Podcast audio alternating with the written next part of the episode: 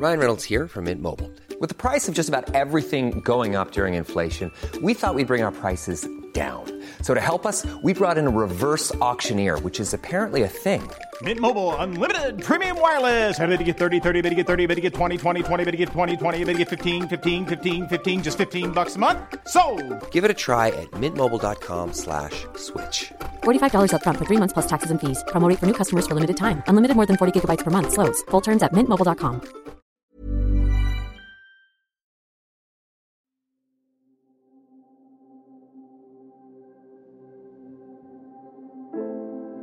dass Diversität nicht irgendwo anfängt und aufhört, sondern dass jeder ein Potenzial in Diversität mit sich trägt. Und wir werden auch wahrscheinlich KI haben als ein, ein Treiber davon, ähm, wo Maschinen es eher verstehen als wir Menschen, wie denn auch diese Entwicklungspotenziale genutzt werden können. Beispielsweise für passgenaue Weiterbildung, beispielsweise für die besten Teamzusammensetzungen, beispielsweise auch für die besten Rollen, in denen wir uns optimal, ideal entfalten können. Think Beyond, der Podcast rund um interne Kommunikation.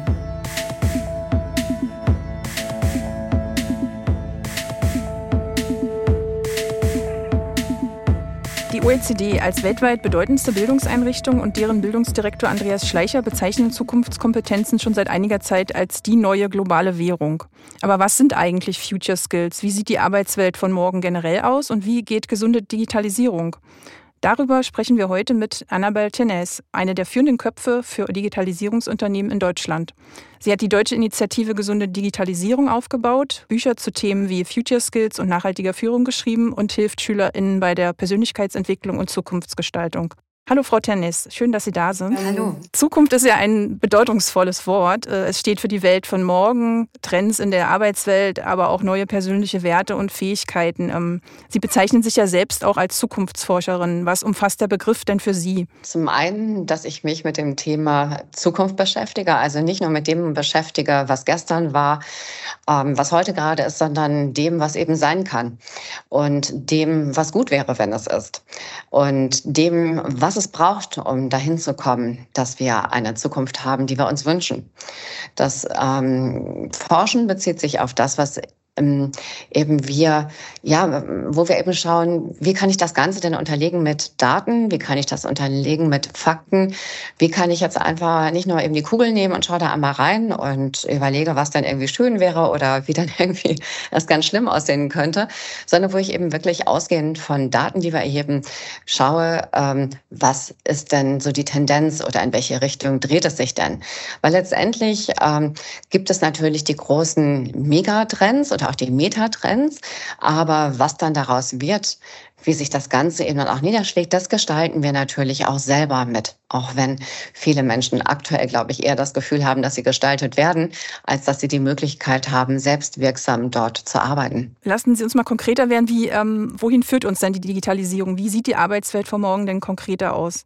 Sie gibt uns viele Chancen, diese neue Arbeitswelt, indem sie auf der einen Seite, wenn wir uns damit auseinandersetzen, mit der künstlichen Intelligenz uns viel abnimmt. Viel, was jetzt an Routinearbeit ansteht, viel, ähm, was auch an lästigen Arbeiten ansteht. Also Recherche zum Beispiel, wenn wir die Befehle richtig setzen können oder ähm, auch zum Beispiel repetierende, speichernde Aufgaben, da hilft uns die Technologie einfach sehr gut.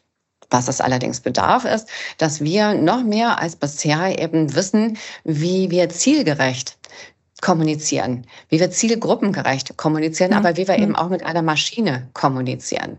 Das hat man vor ein paar Jahren ja schon mit Alexa gewusst, dass man eben ganz genau die Frage stellen muss und sonst bekommt man irgendwelche anderen Dinge, die man gar nicht möchte. Aber bei künstlicher Intelligenz, sprich eben angefangen von ChatGPT, sehen wir es eben auch noch mal ganz klar. Die Antwort ist nur so gut, wie die Frage ist. Das heißt, wir werden also in der neuen Arbeitswelt sehr viel stärker noch das Thema Kommunikation haben, auch zielgruppengerechte bzw. personagruppengerechte Kommunikationskanäle. Wir werden das auch mit Hilfe von künstlicher Intelligenz sehr viel mehr erreichen können, wie zum Beispiel mit Apps wie der Summa AI, die zum Beispiel sehr erfolgreich in der Freien und Hansestadt Hamburg eingesetzt wird, um Menschen, die aus sozial benachteiligten ähm, Bereichen kommen, eben zu ermöglichen, dass sie schwierige, ähm, komplexe Dinge leicht verstehen können, wie zum Beispiel, wie sie eine Sozialwohnung bekommen oder wie sie Kindergeld zum Beispiel bekommen. Im Weiteren wird diese Arbeitswelt uns insgesamt mehr Flexibilität bringen, aber auf der anderen Seite auch mehr Anpassungsfähigkeit erfordern an neue Umstände, auch an einen weniger ego-bezogenen Arbeitsstil, an mehr Kollaboration, auch an mehr davon, dass ich mich daran gewöhnen darf, dass ähm, ich nicht auf dem Weg ständig fragen muss, ob es denn gut und richtig ist, sondern das Ziel zählt und das, was man gemeinsam erarbeitet hat. Und jeder eben auch in seiner Diversität genommen wird, aufgenommen wird und seinen Platz hat und wir Diversität nicht mehr wie heutzutage sehr häufig noch in Schubladen begreifen, also Altersgruppe, Hautfarbe, hm. Gender, sondern sehr viel mehr fluent das begreifen und verstehen, dass Diversität nicht irgendwo anfängt und aufhört, sondern dass jeder ein Potenzial in Diversität mit sich trägt und wir werden auch wahrscheinlich KI haben als ein, ein Treiber davon, ähm, wo Maschinen es eher verstehen als wir Menschen, wie denn auch diese Entwicklungspotenziale genutzt werden können. Beispielsweise für passgenaue Weiterbildung, beispielsweise für die besten Teamzusammensetzungen, beispielsweise auch für die besten Rollen, in denen wir uns optimal, ideal entfalten können.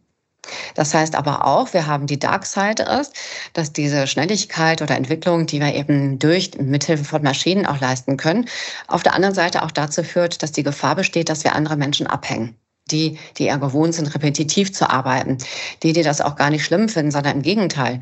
Und auch die, die gewohnt sind, dass sie sagen können, habe ich gemacht, ne? ist doch fein gemacht. Und die ähm, genau sich daran messen wollen.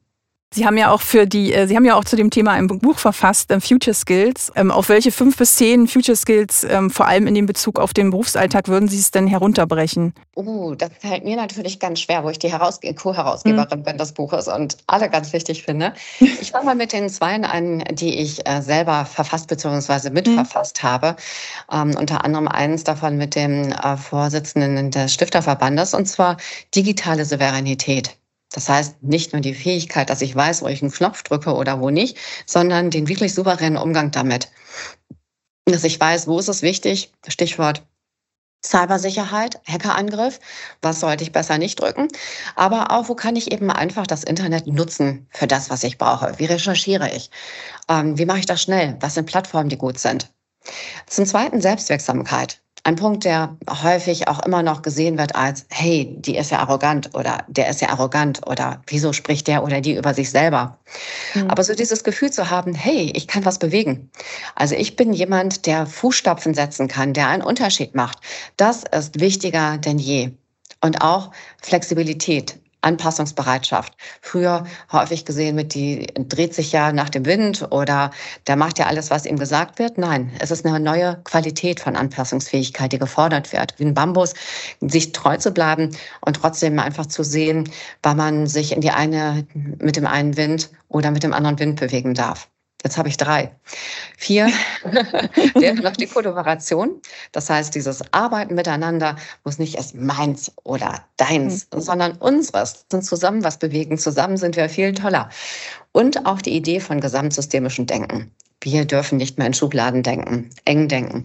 Wir müssen, und das ist ein wirklicher Weckruf, wir müssen wirklich gucken, dass wir gesamtsystemisch denken, weil nur so schaffen wir es eben auch, unsere lebenswerte Welt zu erhalten. Für uns. Ganz eigennützig. Für uns, für unser Ökosystem, im privaten wie im beruflichen, weil es unseren gesamten Planeten betrifft. In dem Buch oder Manifest steht ja auch, dass ähm, Imagination sticht Technologie weg von der Wissensgesellschaft hin zur Kompetenzgesellschaft. Und konkret alles, was nicht digitalisiert und automatisiert werden kann, wird extrem an Wert gewinnen. Konkret die rein menschlichen Eigenschaften wie Kreativität, Vorstellungskraft, Intuition, Emotion und Ethik. Bedeutet das für die interne Kommunikation, dass wir schnellstmöglichst die KI-Kompetenzen bei Mitarbeitenden fordern müssen, damit alle nur noch kreativ und strategisch arbeiten können? Gute Frage. Also KI ist jetzt nicht unbedingt ein Instrument, mit äh, das automatisch Kreativität fördert. Ähm, Im Gegenteil. Also ich würde sagen, jedes Instrument erfordert, dass wir mit dem umgehen können. Genau wie ein Musikinstrument. Ne? Die Geige, wenn ich mit ihr nicht spielen, wenn ich sie das erste Mal in der Hand habe und ich kann sie nicht spielen, hört sich unglaublich fürchterlich an, wenn ich sie versuche zu spielen. Genauso ist es auch mit KI. Ich habe so viele Texte gelesen, die äh, vermeintlich selbst geschrieben waren und wo man von drei Kilometern schon gerochen hat, dass es KI-Texte sind. Das heißt, die Kreativität ist im Menschen selber. Und ähm, ein Mensch, ähm, also wenn ein Mensch diese Kreativität in sich selber hat und entfaltet, dann kann die KI ein ganz toller Treiber sein.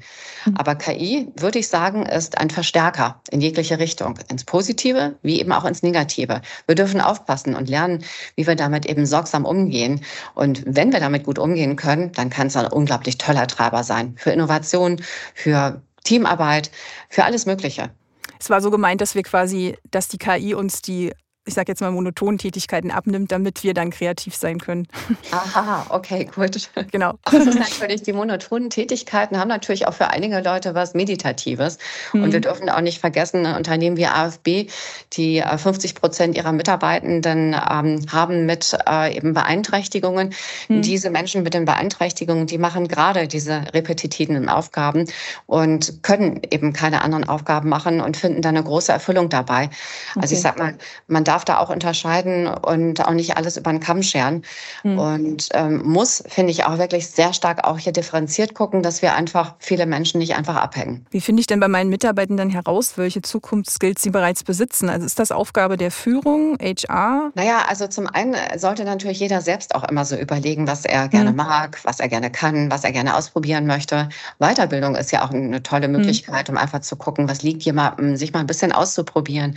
Und natürlich gute Evaluation Evaluationstools, die bestimmte Fragen, Antworten generieren, die einfach helfen, dass man sich selber auch besser kennenlernt. Und dann ist natürlich auch ein, ähm, ja, eine Führungskraft sollte jemand sein, der sich, die sich interessiert für die Mitarbeitenden. Das heißt auch rausfindet, was gefällt dir, worauf hast du noch Lust. Ich erinnere mich sehr gut an einen Mitarbeitenden in einem Startup, das wir führten. Und ähm, der machte als Analyst eine total gute Aufgabe, einen total guten Job. Also wir waren hm. mega zufrieden mit ihm. Und irgendwann erzählte er, ja, und dann gehe ich auf meinen Dachboden und da habe ich ja mein Studio. Und dann haben wir ihn darauf angesprochen, haben gesagt, was machst du denn, was hast du denn für ein Studio? Also hast du denn ein Tonstudio oder, oder was machst du da oben? Machst du da irgendwie geheimer Radiosender? Und wir hatten irgendwie schon so vorgestellt, da sind irgendwelche so Satelliten und so. Naja, und dann sagt er, nee, ich, hab, ich bin Fotograf. Und dann waren wir irgendwie völlig baff, dann ist Analyst, Fotograf. Und dann leuchteten aber seine Augen total. Das war so schön, das zu sehen. Dann haben wir gesagt, hm. hättest du eigentlich Lust, bei uns auch mal sowas zu machen? Ja, klar. Naja, was ist die Ende, das Ende der Geschichte? Wir brauchten einfach dann auch mehr Fotos, mehr Bildmaterial und so. Hm. Der hat irgendwann diese Abteilung geleitet. Und das war so klasse zu sehen, wie jemand, der einfach gut war als Analyst, im Bereich Fotografie nochmal extrem gut war und so mit ganzer Leidenschaft das gemacht hat. Und ich glaube, das ist es eben einfach, was auch wichtig ist, diese Kommunikation auf Augenhöhe mit Mitarbeitenden, mhm. die im Flurfunk stattfindet, die mal bei einer Tasse Kaffee stattfindet, die nicht stattfindet so, jetzt hallo, erzähl doch mal, wir haben jetzt gerade ein Mitarbeitergespräch. Dieser Podcast wird präsentiert von Dynamic Audio der Audioagentur für die komplette Unternehmenskommunikation, Spots, Schulungen, Podcasts in mehr als 20 Sprachen. www.dynamicaudio.de Dynamic Audio. We make you sound good. Sie haben ja auch die Deutsche Initiative Gesunde Digitalisierung aufgebaut. Wie schaffen wir es denn bei fortschreitender Digitalisierung und diesem Technologiestress, da den Menschen nicht zu vergessen und auch so diesen analogen Austausch? Mhm, gute Frage. Ich meine, wir sind nun mal Menschen und es macht absolut Sinn, dass die Dinge, die wir entwickeln, menschenfreundlich sind. Also ich meine, Also warum sollten wir was entwickeln, was gegen uns, unsere Spezies, unsere Rasse ist? Klar gibt es die Leute, die irgendwie sagen, wir vernichten uns selber, wir müssten den Menschen vor den Menschen bewahren. Aber ich halte das für eine ganz wichtige Sache, die Menschlichkeit zu bewahren. Und Menschlichkeit heißt eben etwas, ähm, dass ich beispielsweise mir beim Algorithmus überlege, wie ich ihn füttere dass ich bei einer KI überlege, welche Informationen ich eingebe. Wir haben vor Jahren bei Tests gesehen, dass wenn eben wir eine bestimmte Konstellation an Programmierern und Programmiererinnen zusammen haben, dass eine AI ganz schön fremdenfeindlich ausfallen kann. Ganz schön frauenfeindlich ausfallen kann. Das heißt, wir kriegen das, was wir eingeben. Natürlich lernt die KI dann auch selber, aber das ist erstmal die Grundlage. Ich glaube, wir müssen einfach verstehen, dass Ethik nichts ist, was irgendwie rückständig ist. Dass Ethik und Werte nichts sind, was jetzt irgendwie die Oma mal erfunden hat und total old ist, sondern was etwas ist, wo wir uns wirklich, ähm, ja, was wir was wir mit unterlegen dürfen, wo wir uns freuen dürfen, dass es das gibt, weil es uns vielleicht auch vor Schritten bewahrt, die uns selber vernichten. Und sind wir denn so mit dem hybriden Arbeitsmodell schon auf dem richtigen Weg oder wie wird sich das so entwickeln? Gehört, was sagen Sie denn so zu Begriffen wie Work-Life-Balance oder Work-Life-Blending? Also ganz ehrlich, ähm, diesen Begriff von New Work oder Work-Life-Balance oder Work-Life-Blending, ich kann es eigentlich auch gar nicht mehr hören. Das sind so Schlagwörter, so Buzzwords, hinter denen sich so viel verbirgt. Und häufig ist es, dass die Leute, die es machen, die sind, die damit am wenigsten am Hut haben, sondern die es eben einfach nutzen, weil es sich gut anhört. Aber was brauchen wir? Also Hybrid finde ich einfach extrem wichtig. Wir brauchen eine Flexibilität und Flexibilität ist so eine Art Zauberwort, finde ich, in einer Zeit, die von Polykrisen geprägt ist, die wir natürlich nicht nur Außen erfahren, sondern auch im Innen erfahren. Also wie, äh, ne, also wie soll das gehen, dass draußen einfach das Gefühl für viele Leute ist, da bricht mal eben irgendwie ein Stück Welt zusammen und drin bin ich aber völlig entspannt und mache meinen Job total gut. Also es braucht eben einfach die Möglichkeit, dass ich damit klarkomme. Wie komme ich damit klar? Hybrides Arbeiten ist dabei eine große Hilfe, dass ich zum Beispiel sagen kann, ich weiß, dass ich eben Teile auch zu Hause machen kann, wo ich mich besser konzentrieren kann. Oder ich weiß, dass ich zum Beispiel zwischendurch eine Pause machen kann, betriebliches Gesundheitsmanagement Stichwort, wo ich einfach ähm, so ein Work-Meeting zum Beispiel machen kann im Grünen. Oder wo ich mal eben eine Einheit Entspannung, äh, Entspannungssessel zum Beispiel mal hier machen kann. Also whatever. Einfach Möglichkeiten, wo ich für mich einfach im Gleichgewicht bin. Klar, wir können von Balance sprechen. Das Gleichgewicht ist aber eines, was eben aus Höhen und Tiefen entsteht. Das heißt, äh, wir werden immer und weiterhin auch diese Höhen und Tiefen haben. Es geht darum, dass wir eine Art Selbstregulierung in uns haben, dass wir wieder einfach stärker spüren, was uns gut tut. Und nicht eins äh, wie Hallo ich, sondern ähm, eins so, das sagt, ja, das brauche ich für mich um einfach ähm, für mich gut zu sein, für mich eben zu verstehen, dass das ein Teil dessen ist, was ähm, mich in der Waage hält, was mich in der Kraft hält. Sie hatten ja auch mal ein, ein Startup, was ähm, Psychologio hieß, bei dem es darum ging, dass man schneller an Therapieplätze kommt, ähm, was ich ganz interessant fand. Ähm, aber das gibt es ja nicht mehr. Ne? Woran ist das denn gescheitert und wie sind Sie denn damit umgegangen? Ja, also dieses Psychologio, muss ich sagen, hat uns sehr am Herzen gelegen. Denn äh, wir wissen, dass in Deutschland äh, einfach unglaublich viele Menschen auf einen Therapieplatz warten. Ähm, aus unterschiedlichen Gründen, äh, die an unterschiedlichen Stellen damit eben auch stehen und aufgrund dessen eben diese, diese, diese Situation haben. Und ähm, dem ging voraus, dass wir einfach viele dieser Menschen gesprochen haben und uns überlegt haben, dass damit, mit diesem Warten, nicht nur halt eben ne, einfach ein Warten ist, also da ist jemand, ist in einer schwierigen Situation für sich selber und erwartet, sondern dass letztendlich dieses Warten dazu führt, dass er tiefer in diese problematische Situation reingerät. Das ist oftmals ganz schwierig ist, da rauszukommen, weil er so tief schon drin ist, weil einfach mhm. die Zeit ein Faktor ist, der ihm hätte helfen können. Und es war es ein unglaubliches Anliegen, auch persönlich irgendwie da zu helfen, nachdem wir eben einfach ein paar Menschen in unserem Umfeld kennengelernt hatten, die davon betroffen waren und gesagt haben, es kann nicht sein, dass jemand nur deswegen so lange warten muss, weil er ähm, eben in einer staatlichen Krankenkasse ist und deswegen es einfach nicht anders geht.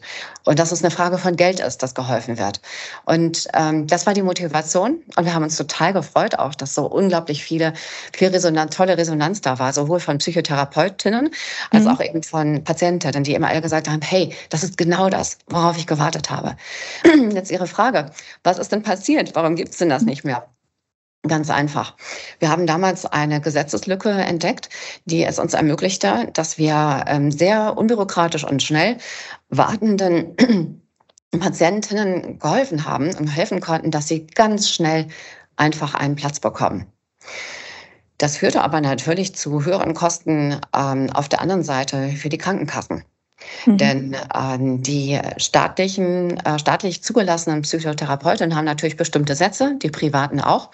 Und eigentlich ist es so geregelt, dass man eben als jemand, der eine bestimmte Kassenleistung nur in Anspruch nehmen kann, dann eben auch nur zu bestimmten Psychotherapeutinnen gehen kann. Wir haben das durch diese Gesetzeslücke umgangen.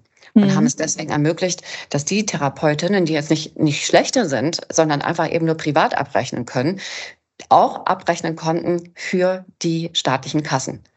Und das hat dazu geführt, dass natürlich deutlich höhere, äh, also deutlich schneller zwar die Plätze bekommen wurden, aber das deutlich mehr kostete. Und äh, wir haben das Nadelöhr zwar dann in dem Fall geweitet, aber es war uns klar, dass über kurz oder lang hier, hier was passiert von Seiten der Regulation, der staatlichen Regulation, ähm, weil das, wenn äh, wir eben diesen, wenn dieses Einfallstor bekannt wird und eben Schule macht, auch sein kann, dass das Ganze eben einfach richtig hohe Kosten für die Kassen eben bedeuten kann. Das heißt, auf der einen Seite haben wir schnelle Hilfe anbieten können und auf der anderen Seite wussten wir aber, hm, das Modell wirkt wahrscheinlich so nicht mehr tragen. Und wir haben natürlich jetzt auch nicht mehr die Situation, dass, dass das möglich ist. Wir haben auch nicht die Situation, dass es komplett gelöst wurde.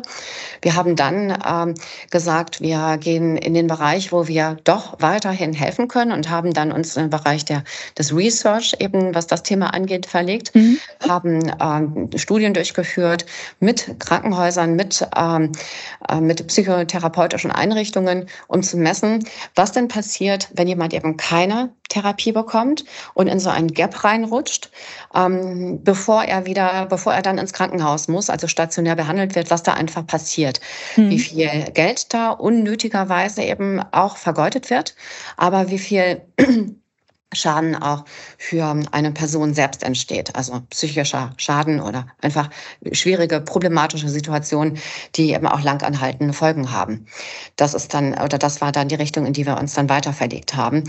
Ähm, aber natürlich ein Bereich, wo jetzt nicht mal schnell mit dem Fingerschnipp was zu holen mhm. ist für die Patientinnen, sondern wo wir erstmal gucken mussten, dass wir gesagt haben, wir machen hier jetzt erstmal die Studien, holen uns die Studienpartner dazu, gucken, dass wir umfangreich eben schauen, dass wir hier belastbares Datenmaterial besorgen, um auch jetzt zu gucken, dass wir die Versicherer umstimmen.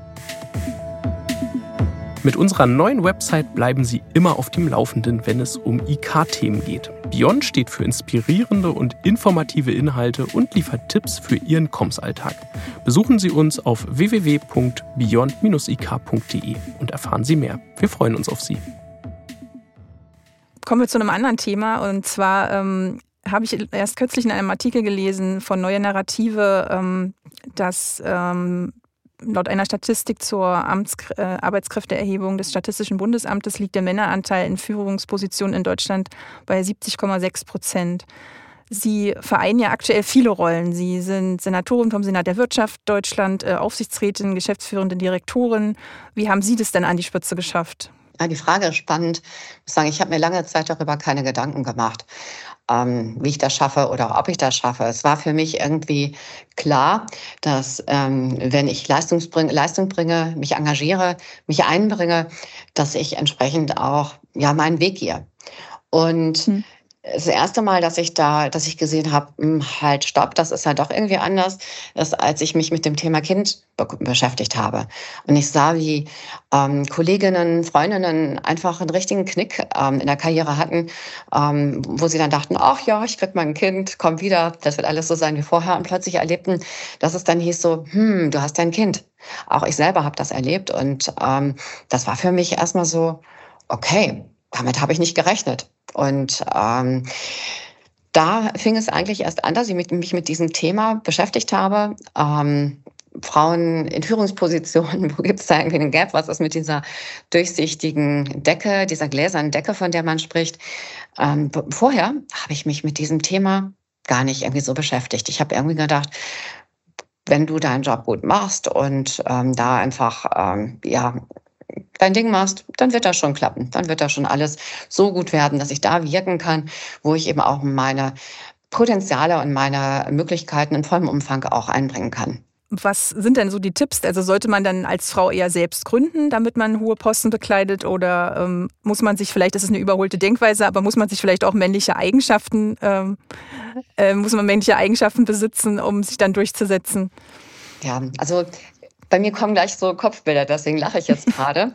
ähm, ich erinnere mich sehr gut, ähm, ich habe mir früher immer eine Mentorin gewünscht. Ich habe mir früher immer eine Frau gewünscht, die ich mal fragen kann, der ich mal Fragen stellen kann wie, hey, wie ist denn das mit der Kleidung und äh, wie ist denn das irgendwie mit dem Auftreten und wie hast du es denn geschafft?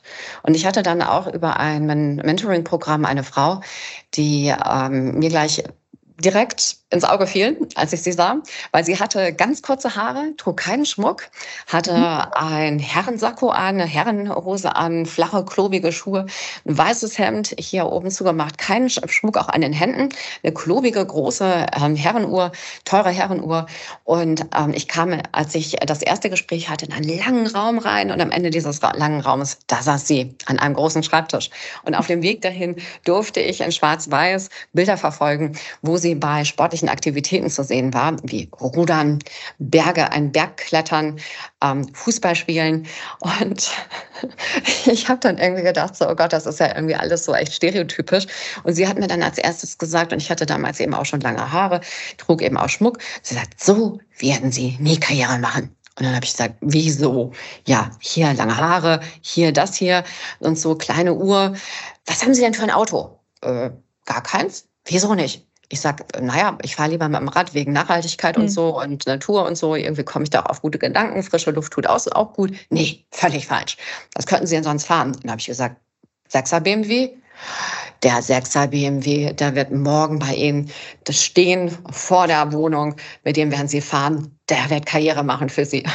Ich habe irgendwie, ich bin rausgegangen, habe irgendwie gedacht so, hm, okay, so möchte ich das aber nicht machen. Hm. Ich glaube deswegen, also lange Rede und kurzer Sinn, nein, ich glaube nicht ich glaube, klar, kann man damit irgendwie auch irgendwie sicherlich Karriere machen, aber ich glaube, es zählt viel mehr der Charakter. Es, zählt viel mehr einfach, dass ich gerade offen, mit Klarheit, sympathisch in, reingehe und ja, wir haben einfach eine männerdominierte Gesellschaft. Das ist so. Das werden wir auch nicht von heute auf morgen auf, vom Tisch wischen.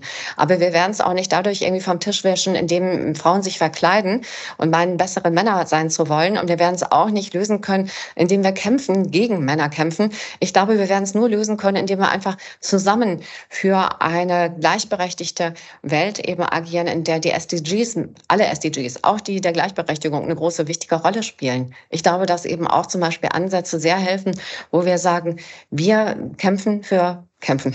Also wir sind für Gleichberechtigung, auch bei, bei Schwangerschaft, Vater, äh, Elternzeit, das heißt Vaterzeit, ähm, Karrierechancen auch für Väter, die nachher wieder in den Job reingehen. Ich glaube, dass wir so rum es nur schaffen können, dass wir sagen, wir ähm, dadurch, dass wir die, ähm, die Männer mit umarmen und sagen, guck mal hier, ne, ähm, das ist eine Sache, die wir nur gemeinsam können.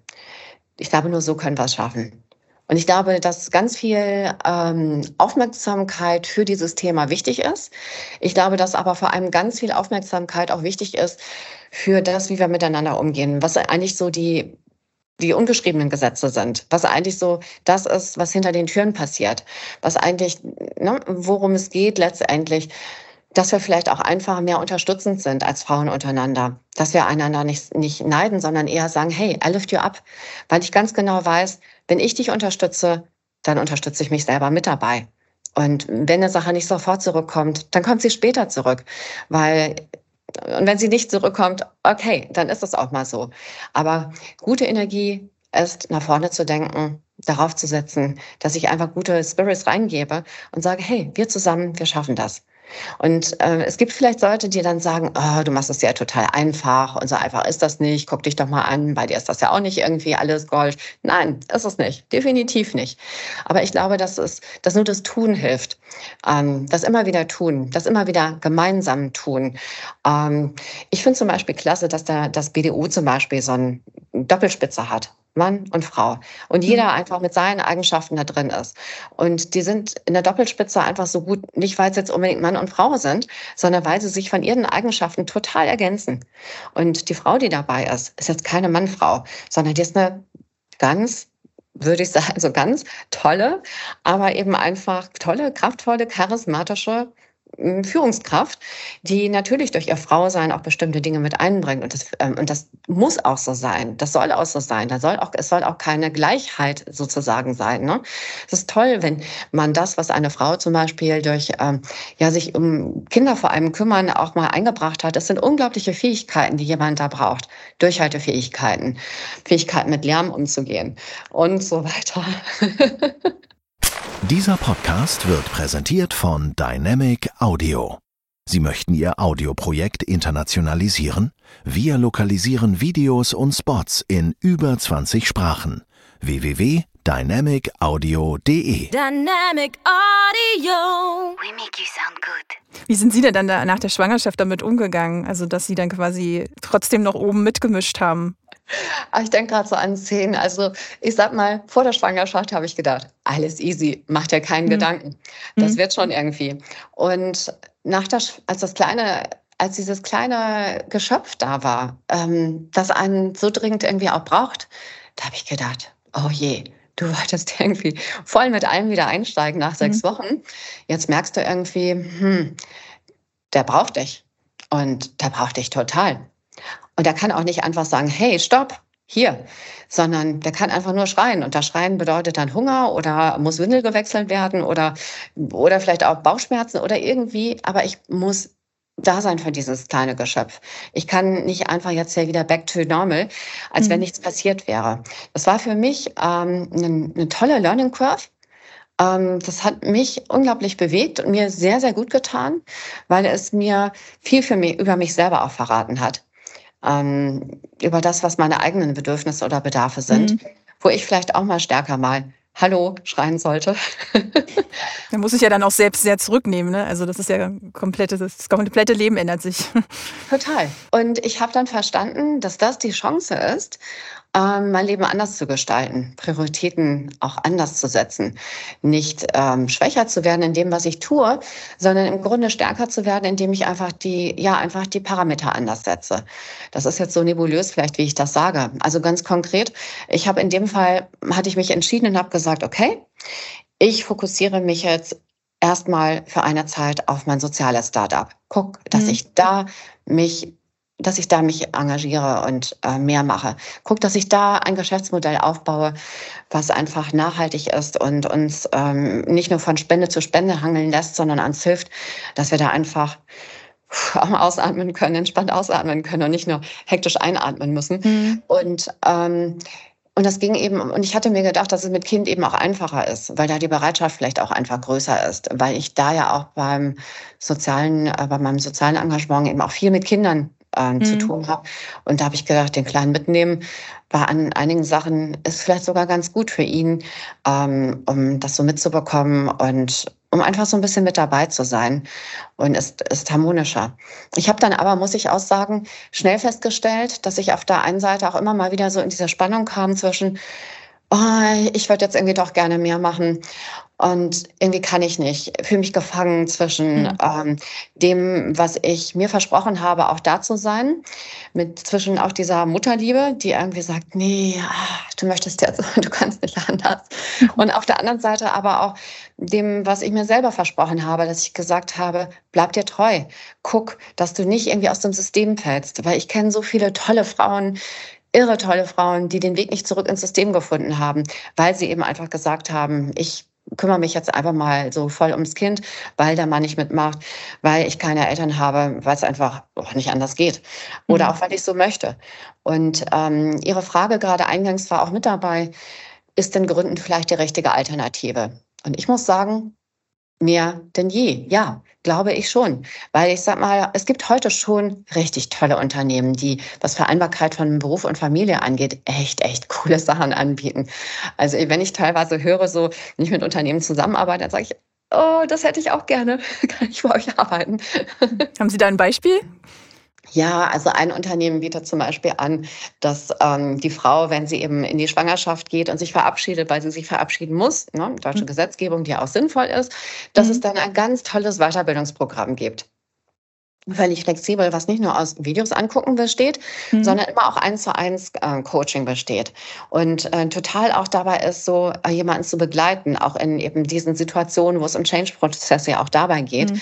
Und ähm, aber dann auch immer einmal in der Woche sowas anbietet wie ein kleines Sum-up. Was ist denn in der Woche passiert? Was ist bei uns gerade los? Auch ähm, abzufragen, hast du Lust, da irgendwo mit reinzujumpen? Magst du mir hier mal eben kurz ein Feedback geben? Aber nur so, hey, möchtest du? Nicht mhm. irgendwie, mhm. du musst, darf ja gar nicht vom Gesetzgeber, aber toll, also total klasse. Oder auch ähm, zum Beispiel die Möglichkeit, eine Freundin, ähm, die hat vier Kinder, vier Jungs. Und alle vier Jungs hat sie mit ins Unternehmen bringen dürfen. Die haben ihr dort ein eigenes Zimmer eingerichtet. Auf, also als sie dann kam, mit dem dritten mhm. Kind gab es das eigene, zweiten Kind gab es das eigene Zimmer. Kolleginnen, Kollegen haben dort ihre Kinder auch hingebracht. Die haben dann dort so einen eigenen Spielraum eben aufgemacht. Und die ähm, Mütter und Väter konnten sich abwechseln, dort eben mitzuhelfen. Irgendwann haben sie eine betreuende Person mit eingestellt, die sich da gekümmert hat. Klasse. Also einfach eben auch aus der Situation heraus zu reagieren, hm, nicht sozusagen, ja, jetzt muss ich aber erstmal die Anträge stellen, hm, da müssen wir aber gucken, wie es ist mit den kleinen Toiletten und da müssen wir aber schauen, wie es ist mit den grünen Flächen. Nee, einfach erstmal zu starten und zu sagen, okay, da ist dieser Bedarf, ich, äh, ich löse den, alles andere kläre ich, ist auf dem Weg, aber erstmal jetzt eine Hilfe zu, ähm, eine, eine Lösung zu finden. Sie haben es ja schon zum Teil beantwortet. Ähm, wie muss sich denn eine moderne Führungskraft positionieren, um Mitarbeitende abzuholen? Also aus meiner Sicht ist total wichtig und an erster Stelle Klarheit. Klarheit mit mir selbst, Klarheit mit den anderen, Klarheit mit meinem Umfeld. Nur wenn ich darüber klar bin, und darum geht zum Beispiel, ob ich in mir selber ruhe, was ich gerade für Challenges habe, die ich äh, zum Beispiel habe, die ich mit mir trage. Wie gehe ich damit um? Nehme ich da, lasse ich meine Launen raus und lasse ich alle spüren, dass ich gerade einen echt doofen Tag habe und es mir gerade echt blöd geht und gerade richtig doofe Sachen passieren? Oder äh, mache ich mal eine kurze Ansage, sage, hey Leute, also wenn ihr irgendwie mich leicht verstimmt erlebt, ich ein bisschen reduzierter lächle oder so, dann hat es einfach damit zu tun, dass ich gerade eine echt doofe Zeit privat habe. Ähm, wer mich besser kennt, dem erzähle ich gerne auch mal ein bisschen was, aber nimm's bitte nicht übel. Ist gerade so, ich mag nicht drüber erzählen, aber damit ihr einfach Bescheid wisst. Ich habe euch genauso lieb wie sonst. Ich bin genauso wie ihr sonst ansprechbar. Aber das ist halt ja gerade der Punkt. Also Klarheit, Authentizität. Und nicht verwechseln, dass man, dass es auch einen Unterschied gibt zwischen Privat und Beruf. Das heißt, es geht nicht darum, dass ich alles erzähle. Also, mhm. dass ich alles ausbreite und sage, hey Leute, ich habe gerade irgendwie eine totale Beziehungskrise und heute hat mein Partner dies und das gemacht und deswegen, nein, raus, hat da nichts zu verloren. Das heißt, ich muss auch ganz genau für mich wissen, was heißt Professionalität. Professionalität heißt nicht, dass ich sieze, die Hand nur äh, mit, lang, mit ausgestreckten Armen gebe und ähm, keine Themen bespreche.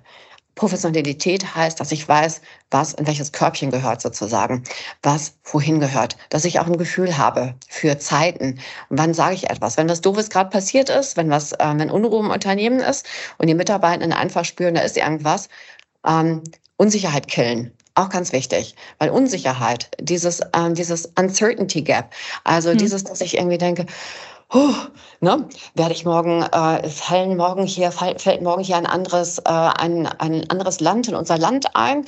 Bin ich hier noch sicher? Ähm, kann ich morgen noch irgendwie atmen? Ne? Also Fragen wie diese sind natürlich keine, die irgendwie ähm, dann zulassen, dass ich da sitze, entspannt meinen Job mache, auf Bestform und Höchstform eben das tue, mega motiviert und locker bin. Das heißt, ich als Führungskraft bin dafür da, dass ich für Sicherheit sorge. Keine Sicherheit, die es jetzt nicht gibt, aber die Sicherheit der Tatsachen, dass ich sage, Leute, ihr habt es vielleicht mitbekommen. Wir überlegen gerade, ein anderes Unternehmen zu kaufen. Das führt gerade ein bisschen zu Unruhe. Mhm. Bei denen hier, die es wissen oder ahnen, dass was kommt, bei dem der anderen Firma. Aber seid beruhigt. Es wird jetzt hier keine, keine großen um Umstellungen geben. Wir werden gucken, wie wir zusammenarbeiten. Weitere Details erzähle ich euch, sobald es soweit ist. Punkt. Ne? Dann wissen die, da ist erstmal, das ist das und das, weil diese Unsicherheit, die ist es eben, die einfach wirklich Kraft kostet, die krank macht, die eben einfach auch für Unruhe sorgt und unsicher macht. Was muss ich noch als moderne Führungskraft? Ich sollte die Fähigkeit haben, dass ich nicht ich, ich, ich schreie. Dass ich nicht meine, dass ich mit Dingen, die Mitarbeiter entwickelt haben, rausgehe und sage, ah, das habe ich gemacht. Sondern dass ich die mitnehme und sage, so, das haben wir zusammen gemacht, mindestens das. Oder das haben die gemacht. Ist das nicht toll? Den ich sag mal, den Ruhm, den man versucht zu ernten, der nicht der eigene ist, wird auch nie sich wie der eigene richtig anfühlen. Und es gibt genug Menschen, die narzisstische Prägungen aufweisen, gerade in dieser Zeit, die eben einfach dazu verleitet, dass man sehr am Außen ist und sich eben mit Dingen schmückt, die auch nicht die eigenen sind, mit Energien äh, arbeitet, die, die nicht die eigenen sind. Ich glaube, das Einzige, was dagegen hilft, ist ähm, klare Grenzen setzen, Klarheit eben einfach ähm, immer spielen, Offenheit, Freundlichkeit, Professionalität und ähm, ein Ohr für den Mitarbeitenden. Und zu gucken, dass man einfach bei sich bleibt und bei Mitarbeitenden ist, klar unterscheiden mhm. kann. Das spielt zum Beispiel vor allem eine Rolle bei ganz, zwei ganz wichtigen Dingen. Und das möchte ich noch mal kurz eben dazu sagen, aktives Zuhören und Feedback. Ja, ich glaube, das ist auch ein bisschen, es ist auch nicht einfacher quasi so für Führung heute, heutzutage. Also, dass man halt ja jeden Mitarbeitenden individuell betrachten muss und dann aber noch gleichzeitig die, also wie mache ich das mit, mit ähm, Home, mit ähm, hybriden Arbeiten? Ähm, was lege ich da fest? Ähm, wie viele Tage müssen es fürs Büro sein? Ähm, also es wird auf jeden Fall nicht einfacher. Und wie viel, wie, wie authentisch bin ich, ähm, aber wie viel lasse ich dann weg an Informationen? Mhm. Ja, ich muss mir da selber auch, also ich glaube, es ist wichtig, dass man auch begreift, es ist nicht jeder Tag Sonnenschein und es ist auch nicht jeder Tag, äh, ich bin auch nicht jeden Tag Superwoman. Das heißt, es ist völlig okay, wenn es Tage gibt, wo ich irgendwie auch mal nicht ganz funktioniere, nicht ganz irgendwie einfach in der Mitte bin, die Dinge nicht so funktionieren, wie ich mir das vorstelle. Das kann immer sein. Es ist völlig okay. Ähm, ich glaube, es ist wichtig, dass man nicht mit sich ständig ins Gericht geht, nicht zu stark der Kritiker ist. Ähm, bei Frauen merke ich das häufig insbesondere, dass da habe ich so, also, ah, ne, jetzt ist es wieder passiert. Ich glaube, wir dürfen einfach ähm, liebevoller mit uns selber umgehen und ähm, einfach eben verstehen, dass genauso wie lebenslanges Lernen es auch damit geht, äh, darum geht. Es geht um lebenslange Fürsorge für uns selber, lebenslang liebevoll mit uns selber sein und lebenslang auch verstehen, dass wir keine Maschine sind. Und deswegen gibt's halt eben auch die Dinge, die uns, äh, über die wir uns Gedanken machen, äh, die uns dann vielleicht ablenken von etwas anderem. Und dann können Dinge passieren. Aber wie sind da Ihre Erfahrungen? Ist es denn nicht, vielleicht ist es auch Klischee, aber ähm, Frauen sind ja empathischer, dass sie quasi in dem Bereich die Mitarbeitenden besser führen können, weil sie auch dann mehr auf die, die Stärken sehen und, und den, den Menschen im Ganzen, sag ich jetzt mal? Ähm, also ich wehre mich so, gegen, so also ein bisschen gegen Pauschalisierungen mhm. Ähm, und doch äh, gibt es natürlich Tendenzen, wie Sie gerade angesprochen haben. Aber ich sag mal, Ausnahmen bestätigen die Regel. Es gibt eben auch die tollen männlichen Chefs, die einfach unglaublich mhm. empathisch sind. Und es gibt auch sicherlich die Frauen, die einfach ähm, so sagen, so geht's und äh, was du und du machst, I don't care oder ich krieg das mhm. gar nicht mit.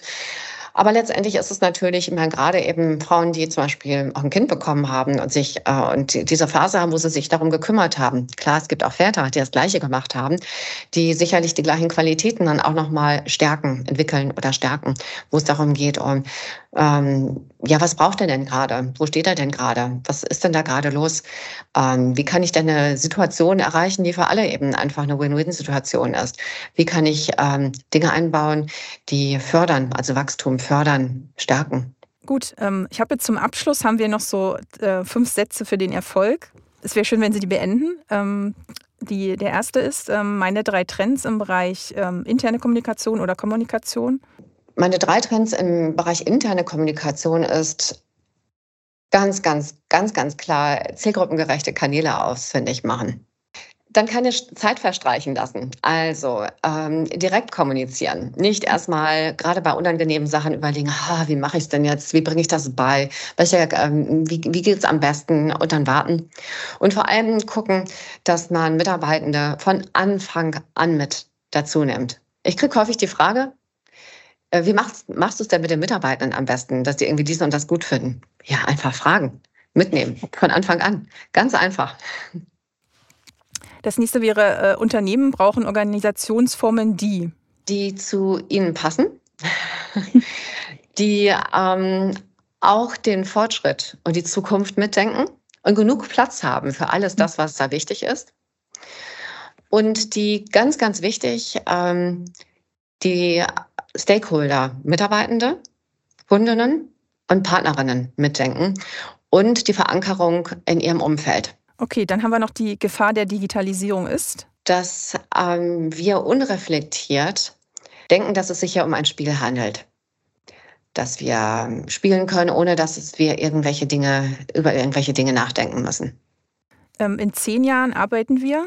Hybrid hoffentlich äh, alle erfüllt und entsprechend dem, was unser Entwicklungspotenzial für uns bereithält, um einfach alle eben mit voller Kraft das Gute in die Welt zu bringen. Gut, und letzte, der letzte Satz, ähm, diese Future Skills möchte ich noch ausbauen oder fehlen mir? Gelassenheit.